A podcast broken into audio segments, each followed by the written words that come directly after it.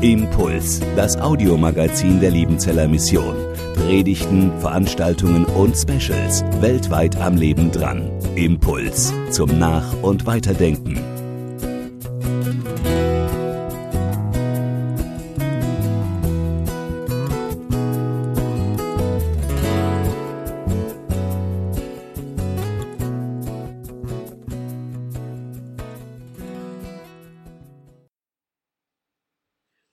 Gnade sei mit euch und Friede von Gott, unserem Vater und unserem Herrn Jesus Christus. Amen. Christopher drehte den Zündschlüssel. Der Wagen sprang an, es war ein alter Subaru, den er sich kürzlich kaufte, und der 20-Jährige fuhr los ohne Weg, ohne Licht, ohne Hilfe, ohne Plan, ohne Karte. Einfach auf die Highway irgendwo im Nordosten von Amerika. Irgendwann bog er ab auf eine Landstraße und von der Landstraße aus auf einen Feldweg, geradeaus und irgendwann war der Feldweg zu Ende. Und dann ging's auf einen Schotterweg. Und der Schotterweg führte ihn irgendwo auf einen Wald- und Wiesenweg. Er fuhr so lang, bis sein Allrad nicht mehr fahren konnte. Und der Tank war schon fast leer. Er zog den Schlüssel, legte ihn in die Mittelkonsole, stieg aus und ging zu Fuß weiter stundenlang unterwegs irgendwo im Wald, bis er nicht mehr konnte und beschloss, hier baue ich mir mein Lager. Das war im Spätherbst 1986. 27 Jahre später, am 3. April 2013, steht er vor Gericht er hat einen Einbruch verübt, wurde auf frischer Tat ertappt. Es war übrigens nicht sein erster Einbruch, sondern es wurden über 1000 Einbrüche in 27 Jahren in dieser Gegend aufgezählt und jetzt haben sie ihn endlich gefasst wie eine Maus in eine Mausefalle endlich hineingerät.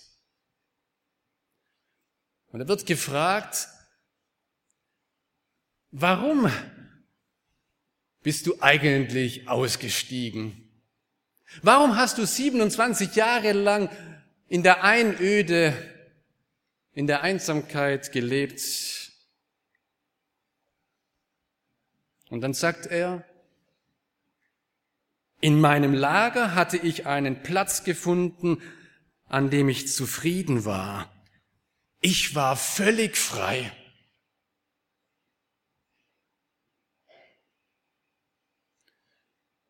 War er das? Völlig frei? Der, der ständig in andere Häuser einbrach, um die leere Gasflasche gegen die volle einzutauschen?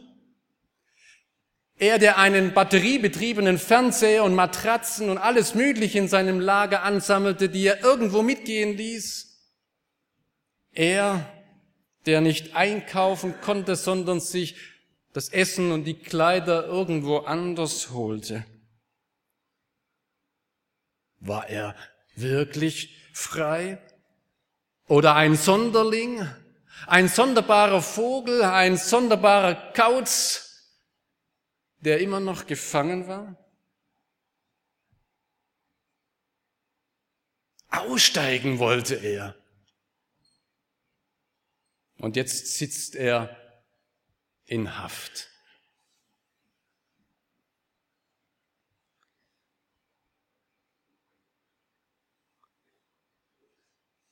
Hier sitzen ganz viele Jesus-Nachfolger.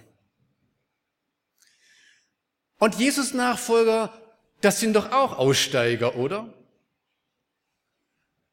die aussteigen aus der Welt, die die Welt hinter sich lassen, die vielleicht fast den gleichen Satz sagen könnten wie Christopher. Statt in meinem Lager sagen sie, in Jesus habe ich einen Platz gefunden, an dem ich zufrieden bin. Ich bin völlig frei. Seid ihr freie Jesus-Leute? Oder frei und doch verklemmt? Frei und doch irgendwie verpeilt, nicht fähig in dieser Welt zu leben? Wie gelingt denn ein Ausstieg aus dieser Welt, ohne aus der Welt auszusteigen? Der Apostel Petrus ist der Aussteiger par excellence. Und ich glaube, dass uns er heute Morgen weiterbringt. Da steigt er zum ersten Mal richtig aus, als Jesus ihm begegnet. Na, er war sicherlich schon öfter mal aus dem Boot freiwillig oder unfreiwillig ausgestiegen, wenn es beim Fischen nicht so geklappt hat, wie er das suchte oder wollte. Aber jetzt kommt Jesus, als er gerade seine Netze säuberte und sagt, folgt mir nach, du Petrus und du, Andreas und die anderen, ich will euch zu Menschenfischern machen. Und der Petrus lässt alles liegen und steigt aus, aus seinem Beruf und folgt Jesus nach. Er geht ihm hinterher. Und irgendwann dämmert es ihm dann schon, weil er merkt, da wird nichts mehr in die Rente einbezahlt. Da gibt's kein Gehalt mehr, wenn ich mit Jesus unterwegs bin. Und er fragt mal Jesus dann, sag mal, was, was haben wir denn davon, wenn wir jetzt dir hinterhergehen? So ganz sicher ist es ja nicht, mit dir unterwegs zu sein. Was für eine Zukunft liegt vor uns? Was, was für einen Gewinn haben wir? Der Aussteiger Petrus, der war nicht dumm, sondern der hat nachgefragt. Der war nüchtern. Zweites Mal steigt Petrus aus, wo wir vielleicht sagen, na ganz nüchtern war das vielleicht nicht, aber das war, das war kühn. Als sie dort unterwegs waren auf dem See, der Sturm kam des Nachts und alle sahen nur noch ein Gespenst, außer Petrus, der sagte, wenn du es bist, Jesus, dann, dann befiehl mir, dass ich auf dem Wasser zu dir komme. Und Jesus sagt zu ihm, komm. Petrus steigt aus aus dem Boot und geht auf dem Wasser Jesus entgegen. Ein Sonderling, dieser Jesus, dieser Petrus? Ein Spinner? Einer, der einen Vogel hat? Schauen wir mal, wie sich Petrus entwickelt nach 27 Jahren, wie es denn bei ihm war wo er denn steckt. Nach 27 Jahren so ungefähr, nachdem Jesus gelebt hat und er mit ihm unterwegs war, da schreibt Petrus einen Brief. Und da schreibt er vom Aussteigen und vom Einsteigen. Ob das weltfremd ist oder ob das zukunftsorientiert ist, was da geschieht.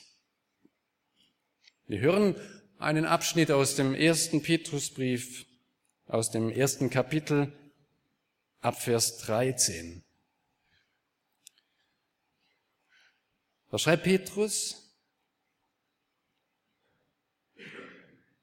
Darum umgürtet die Lenden eures Gemüts, seid nüchtern und setzt eure Hoffnung ganz auf die Gnade, die euch angeboten wird in der Offenbarung Jesu Christi.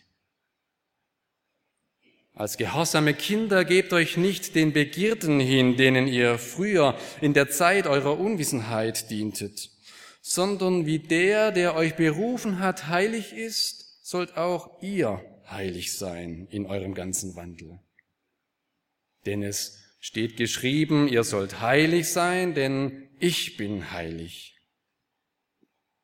Und da ihr den als Vater anruft, der ohne Ansehen der Person einen jeden richtet nach seinem Werk, so führt euer Leben, solange ihr hier in der Fremde weilt, in Gottesfurcht. Denn ihr wisst, dass ihr nicht mit vergänglichem Silber oder Gold erlöst seid von eurem nichtigen Wandel nach der Väterweise, sondern mit dem teuren Blut Christi als eines unschuldigen und unbefleckten Lammes. Er ist zwar zuvor ausersehen, ehe der Welt Grund gelegt wurde, aber offenbart am Ende der Zeiten um euretwillen, die ihr durch ihn glaubt an Gott, der ihn auferweckt hat von den Toten und ihm die Herrlichkeit gegeben, damit ihr Glauben und Hoffnung zu Gott habt.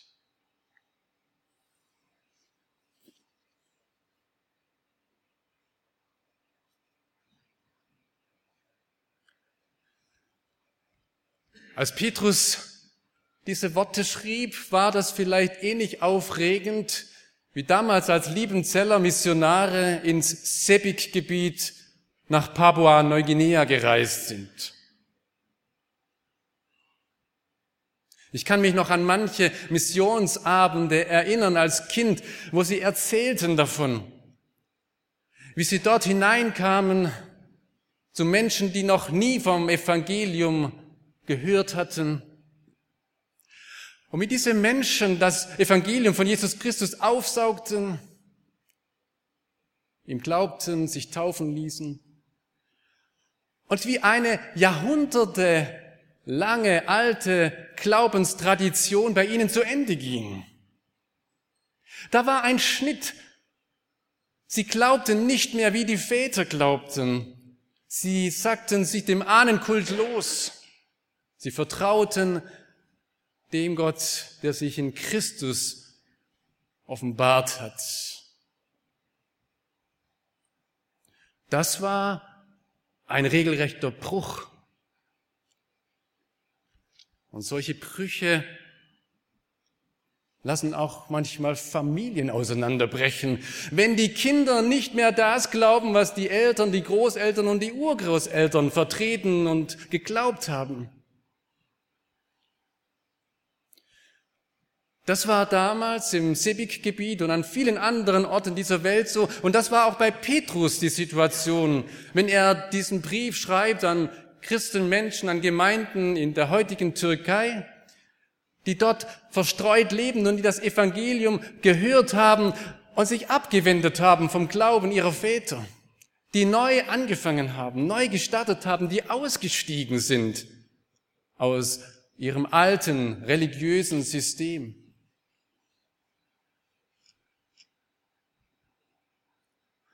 Ein paar Konfirmanden sind dabei abzuhängen. Ist nicht meins. Ich bin im christlichen Elternhaus. Und was ich hier erlebe in Liebenzell, das ist doch alles das, was ich daheim doch eigentlich auch höre. Es ist doch gar nicht so, dass ich, wenn ich an Jesus glaube, mich abwende von dem, was die Väter geglaubt haben, dass da was ganz Neues beginnt, sondern es ist doch das, was ich schon kenne von zu Hause. Eine ganz andere Situation wie das, was Petrus berichtet oder erfahren hat. Oder gibt es vielleicht doch etwas, was damals gleich war und heute ebenso gleich war? Petrus spricht auch, dass wir uns nicht den Begierden hingeben sollen, denen wir früher dienten. Und vielleicht kommt er mit diesem Stichwort auch uns nahe, die wir in frommen Elternhäusern groß geworden sind. Die Begierde, er führt es nochmal aus in Kapitel 4, ab Vers zwei und drei. Es ist nicht genug, es ist genug, dass ihr die vergangene Zeit zugebracht habt nach heidnischem Willen, als ihr ein Leben führtet in Ausschweifung, Begierden, Trunkenheit, Fresserei, Sauferei und gräulichem Götzendienst. Na, das seid ihr auch noch nicht dabei, oder? Ich hoffe, dass ihr noch nicht gesoffen habt. Und wenn ihr Chips und Cola trinkt, auch nicht bis zum Erbrechen. Nein, wir leben doch nicht so.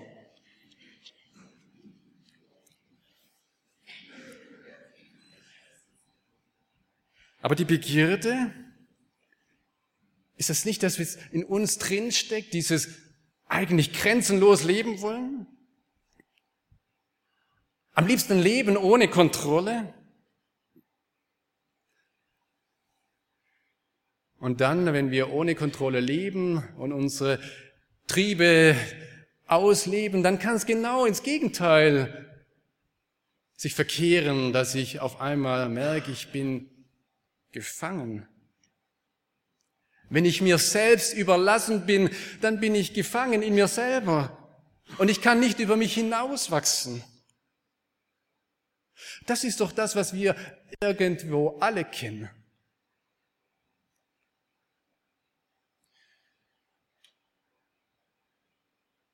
Wenn wir die Schriftlesung noch im Ohr haben, dann haben wir ein Urbild der Gefangenheit gehört, nämlich Ägypten. Das ist das Urbild der Sklaverei.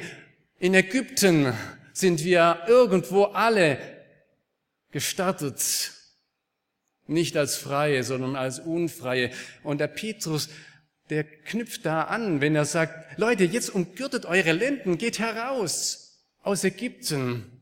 Da ist das Passalam, das geschlachtet wurde, damit er herauskommt aus der Sklaverei hinein in die Freiheit. Der Christopher, der hat's versucht. Der wollte frei werden und geht hinaus. Er steigt aus, baut sich irgendwo sein Lager. Aber er nimmt sich selber mit, sein eigenes System. Und er bleibt der Unfreie. Das ist wie wenn man einen Vogel im Käfig hat und sagt, ich stell dich jetzt vom Wohnzimmer in den Garten, dann bist du frei. Nein, der Vogel ist immer noch gefangen. Der Vogel kann erst frei werden, wenn einer die Klappe aufmacht und die muss von außen geöffnet werden. Wenn einer öffnet und ihn fliegen lässt. Jesus ist gestorben. Jesus als das Lamm ist gestorben, um zu öffnen, dass wir hinauskommen aus Ägypten, aus dem Käfig hinein in die Freiheit. Aber auch das ist heute gar nicht immer so einfach zu begreifen und zu vermitteln. Heute, wo die Vegetarier sich wahrscheinlich stoßen dran an diesem Lamm, das gegessen wird, oder die Tierschützer, die keine Tiere umbringen möchten. Und wir alle haben das ja ausgelagert, das Schlachten. Das ist uns ja so fremd geworden. Das ist in anderen Religionen und Kulturen noch so nah. Da schreibt Martin Schröder aus dem Sudan, ein Wycliffe-Missionar. Im Morgengrauen trafen wir uns vor dem Gehöft des Mannes, der den Totschlag begannen hatte. Da hat einer einen umgebracht und jetzt sind die zwei Clans zerstritten und die wollen wieder zueinander kommen. Keine Christen. Vertreter der streitenden Parteien und eine größere Anzahl neutraler Beobachter waren schon zusammengekommen. Man öffnete den Dornenzaun und führte die 15 Kühe als Sühnepreis heraus. Nach Abschluss der Bezahlung wurde ein Lamm als Versöhnungsopfer geschlachtet Dabei saßen sich die verfeindeten Parteien gegenüber und die Männer aßen und tranken verschiedene Dinge, die sie füreinander mitgebracht hatten. Zum Schluss musste jeder seine Lippen mit dem Blut des Opferlammes benetzen, um die Versöhnung zu vollenden. Alle standen auf und sagten, es ist vollbracht. Damit war der Riss geheilt und der Friede wieder hergestellt.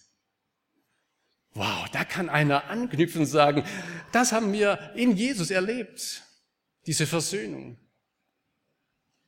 Ich wünsche uns, dass wir sprachfähig werden, auch wenn diese Bilder gar nicht mehr die Bilder sind, die wir kennen aus unserem Alltag, aber dass wir sie umsetzen und uns gegenseitig sagen, der Käfig ist offen, du kannst hinaus. Christus möchte dir die Freiheit geben.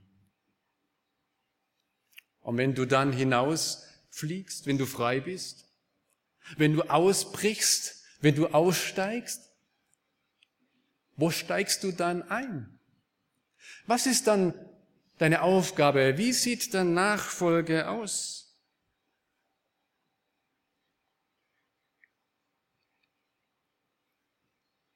Du steigst in die Großfamilie Gottes ein. Petrus sagt, als gehorsame Kinder gebt euch nicht den Begierden hin, sondern wie der, der euch berufen hat, heilig ist, sollt auch ihr heilig sein.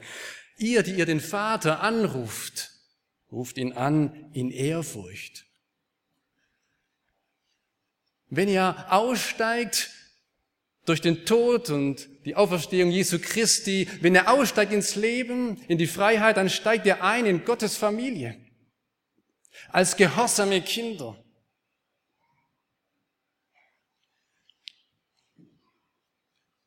Wenn ich gehorsame Kinder höre, dann sehe ich unseren Nachbarn vor Augen, der einen Dackel hatte. Und dieser Dackel dackelte ihm hinterher an der Leine. Und der Dackel hat sein Hirn schon längst ausgeschaltet. Er braucht's nicht. Er muss nur seinem Herrn hinterher dackeln. Manchmal haben wir Vorstellungen, wenn wir Dinge hören, die uns geprägt haben, aber die nicht dementsprechend, was gemeint ist. So wie manche, wenn sie Vater hören, an ein Schreckgespenst erinnert werden und nicht an einen liebenden Vater. So ist bei mir, wenn ich gehorsame Kinder höre, dann an den Dackel denk. Aber Gehorsam sein hat wenig mit dem Dackel zu tun, sondern an der Hand des Vaters zu gehen und sich auf Wege einzulassen, die wir uns selber nie aussuchen würden. Der Petrus hat das in der Zeit, wo er seinen Brief geschrieben hat, mindestens jetzt zum dritten Mal erlebt, was Aussteigen heißt. Das heißt, raus aus der Glaubenssicherheit hinein ins völlige Vertrauen. Jesus sagt ihm bei der letzten Begegnung, weißt du, als du jung warst, hast du dich selbst umgegürtet, hast dein Kleid hochgezogen, bist losgezogen. Vielleicht hat er daran gedacht, dass er das geschrieben hat, umgürtet eure Lenden eures Gemüts. Aber wenn du älter wirst, dann, dann wird dich ein anderer an die Hand nehmen und auf Wege führen, die du dir nie ausgesucht hast.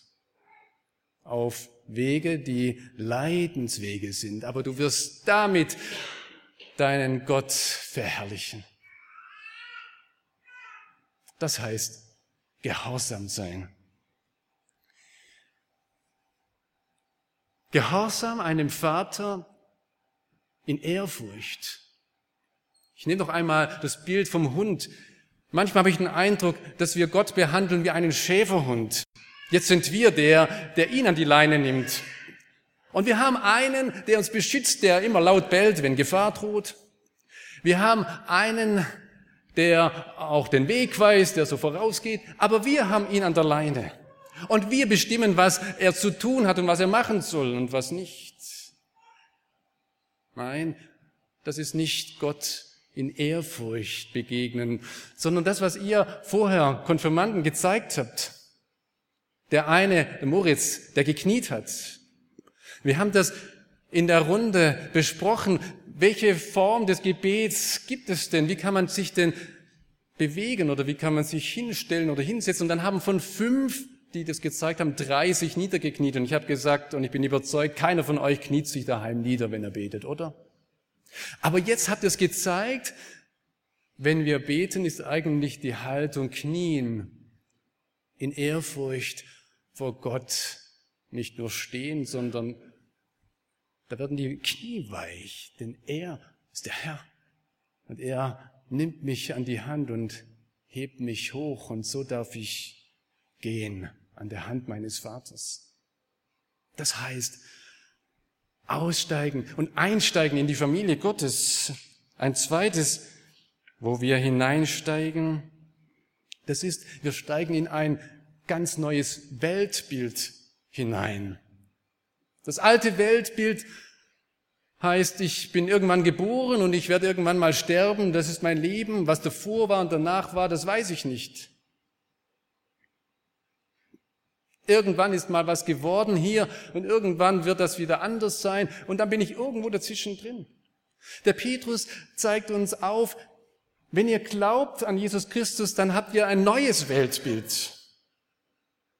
Mit Jesu Tod und Auferstehung, da wurde ein Pflock reingerammt in die Geschichte dieser Welt. Die, die vor euch gelebt haben, die haben das herbeigesehnt, dass dieser Pflock geschlagen wird. Und Gott hat von Anfang an Jesus Christus ausersehen als das Lamm, das stirbt, damit dieser Pflock steht. Und von diesem Pflock her geht ihr los. Ihr habt das Kreuz gewissermaßen im Kreuz.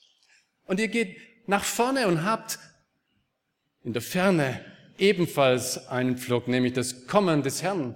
Beides nennt Petrus die Offenbarung Jesu.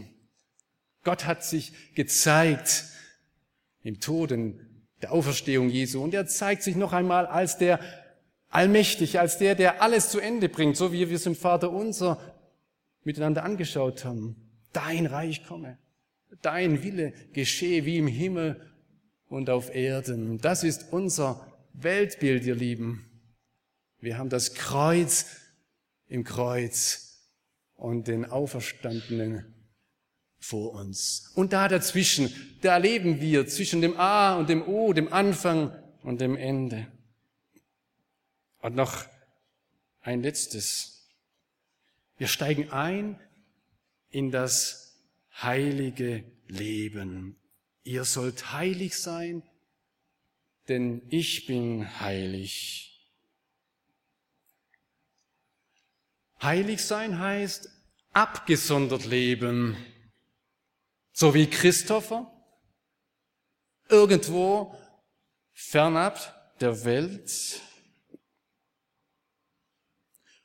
Auch das ist passiert. Und auch so haben Christen dieses Heiligleben verstanden, möglichst raus, möglichst eine eigene heile Welt aufbauen und sich darin bewegen. Aber das ist nicht das, was Petrus und sonst im Neuen Testament geschrieben steht und auch nicht im Alten. Beim Heiligsein geht es darum, abgesondert von der Sünde zu leben, nicht wieder zurück in den Käfig, sondern in der Freiheit des Evangeliums unterwegs sein. Und zwar bei den Menschen. Petrus schreibt in Kapitel 2, Vers 12, führt ein rechtschaffenes Leben unter den Heiden. Inmitten der Völker, da seid ihr zu Hause. Da müsst ihr dranbleiben. Da müsst ihr wirksam sein.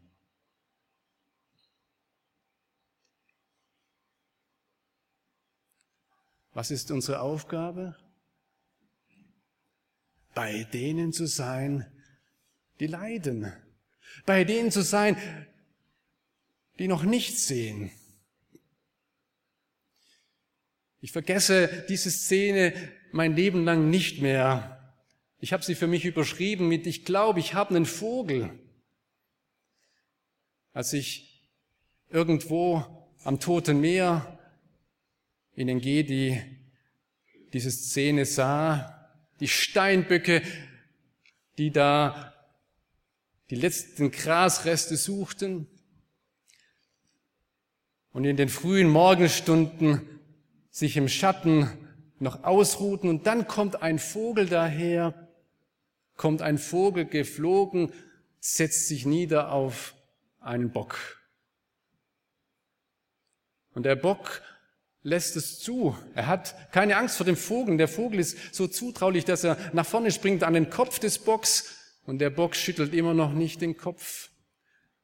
Und dann kommt die Szene, die ich nie wieder vergesse. Der Vogel piekst rein in das Auge des Bocks. Und zuerst dachte ich, jetzt ist alles zu Ende. Ich glaube, ich habe einen Vogel. Gibt's denn sowas, dass einer den Bock schachmatt setzt und dann bemerke ich, er pickt ihm den Dreck aus den Augen am frühen Morgen, der sich angestaut hat. An der empfindlichen Stelle des Bocks, da lässt er den Vogel ran und da ist der Vogel dran. Und nachdem er die Augen gesäubert hat, geht er noch ans Hinterteil und macht da weiter. Das ist unsere Aufgabe, bei den Menschen zu sein, in ihrer Schwachheit. Auch da, wo sie selbst nicht mehr rankommen, zu sagen, ich komme im Auftrag Gottes. Nicht um dir den Kopf zu waschen, aber um dir zu helfen, dass dir die Augen aufgehen für Gottes Liebe.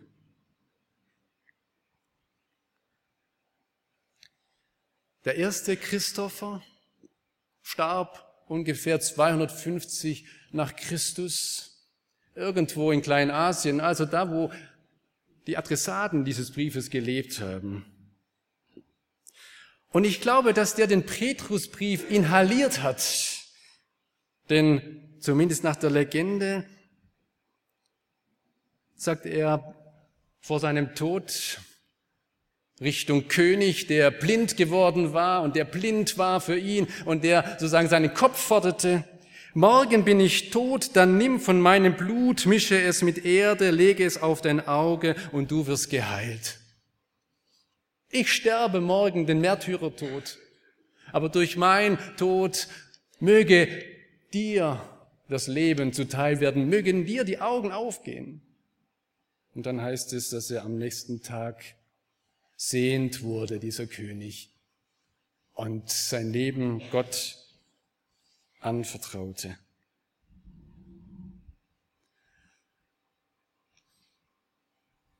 Seid ihr ausgestiegen aus dem Käfig? Dann steigt ein in diese Welt, in diese Welt, die nicht einfach nur glänzt, aber diese Welt, die euch braucht. Wir feiern nachher das Abendmahl im Anschluss an den Gottesdienst, wo wir feiern, dass er, Christus, eingestiegen ist in unser Leben.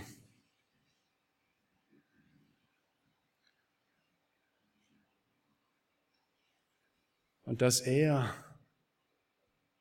uns trägt. Christopher heißt Christusträger. Zuerst trägt er uns und dann werden wir Christopher, Christusträger. Wir bringen ihn, den Christus, zu den Menschen, weil er sich uns gegeben hat. Amen. Impuls ist eine Produktion der Liebenzeller Mission. Haben Sie Fragen? Würden Sie gerne mehr wissen? Ausführliche Informationen und Kontaktadressen finden Sie im Internet unter www.liebenzell.org. Die Liebenzeller Mission produziert ebenfalls das Fernsehmagazin Weltweit am Leben dran. Informationen zur Sendung und zum Empfang gibt es unter www.weltweit-magazin.de.